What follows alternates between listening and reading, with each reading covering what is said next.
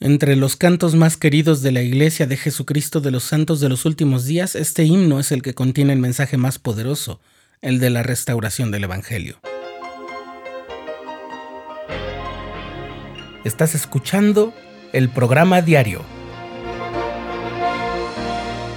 presentado por el canal de los santos de la Iglesia de Jesucristo de los Santos de los Últimos Días.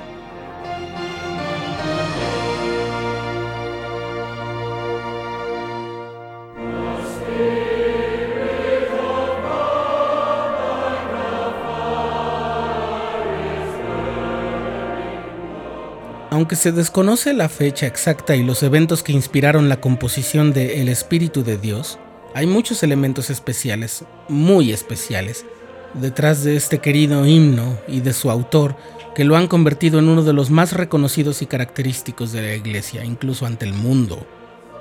William Wines Phelps nació el 17 de febrero de 1792 en Hanover, Nueva Jersey.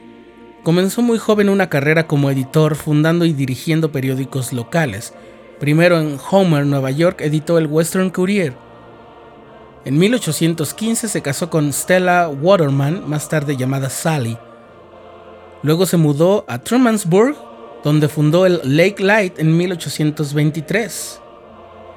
En 1827 se mudó a Canandaigua y editó allí el Ontario Phoenix hasta 1828. El 9 de abril de 1830 le compró una copia del libro de Mormón a Parley P. Pratt. Entonces se puso a estudiar la iglesia y platicó mucho con los hermanos, y poco más de un año después, en junio de 1831, llegó a Kirtland, Ohio, donde se reunió con José Smith y le pidió una revelación para su vida.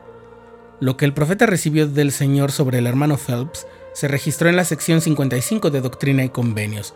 El Señor le mandaba bautizarse y servir bajo la dirección del profeta. Después de ser bautizado, se fue dos días después para predicar el Evangelio. Más tarde dijo sobre su conversión lo siguiente. Ahora, a pesar de que mi cuerpo no fue bautizado en esta iglesia sino hasta junio de 1831, mi corazón ya estaba ahí desde el momento en que me familiaricé con el libro de Mormón y mi esperanza se afirmó como un ancla y mi fe aumentó como la hierba después de una lluvia refrescante cuando por primera vez tuve una conversación con nuestro amado profeta José. Su fervor y entusiasmo inspiraron la composición de 11 himnos para la iglesia entre los cuales podemos mencionar Oh Dios eterno Padre y Loor al profeta. El texto de El Espíritu de Dios pronosticó un hito importante en la historia de la iglesia, la dedicación del templo de Kirtland el 27 de marzo de 1836. A las 7 en punto de la mañana, más de mil personas esperaban junto a las puertas del templo que se abrió a las 8. La reunión comenzó a las 9. Sidney Rigdon habló durante dos horas y media y José leyó la oración dedicatoria que había sido revelada a él. La música para el servicio incluyó tres de los himnos del hermano Phelps, Ya regocijemos, Adam on Diamán y el gran final después de la dedicación, el Espíritu de Dios, proclamando las experiencias que incluso entonces se movían con poder y asombro a través de las almas de los presentes. Mientras las bendiciones del cielo se derramaban sobre sus cabezas, muchos de los santos hablaron en lenguas, mientras que a otros se les dio el poder de interpretar. Muchos vieron ángeles en lo alto del techo del templo o escucharon cánticos celestiales, y hubo maravillosas manifestaciones de curaciones, de visiones y de sueños. El Salvador mismo apareció en cinco reuniones diferentes celebradas en el templo y a muchos se les dieron visiones tanto del Padre como del Hijo. Por ejemplo, más tarde esa noche, cuando José Smith se reunió con los quórumes del sacerdocio para darles instrucción, sucedieron muchos más eventos maravillosos. Acerca de estas experiencias sagradas, el profeta José escribió, George A. Smith se levantó y comenzó a profetizar cuando se escuchó un ruido como el de un viento recio que soplaba, que llenó el templo, y toda la congregación se levantó simultáneamente siendo movida por un poder invisible. Muchos comenzaron a hablar en lenguas y a profetizar. Otros vieron visiones gloriosas y vi que el templo estaba lleno de ángeles. Esto está registrado en los tomos de History of the Church.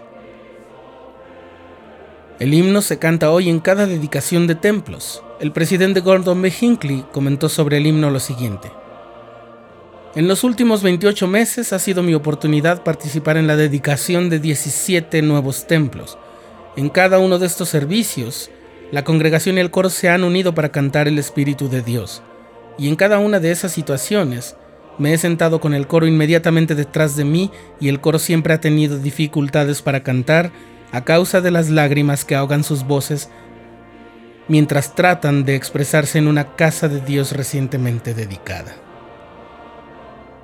Y en mi experiencia personal, te puedo decir que yo también he vivido cosas muy especiales con este himno. Son muy sagradas.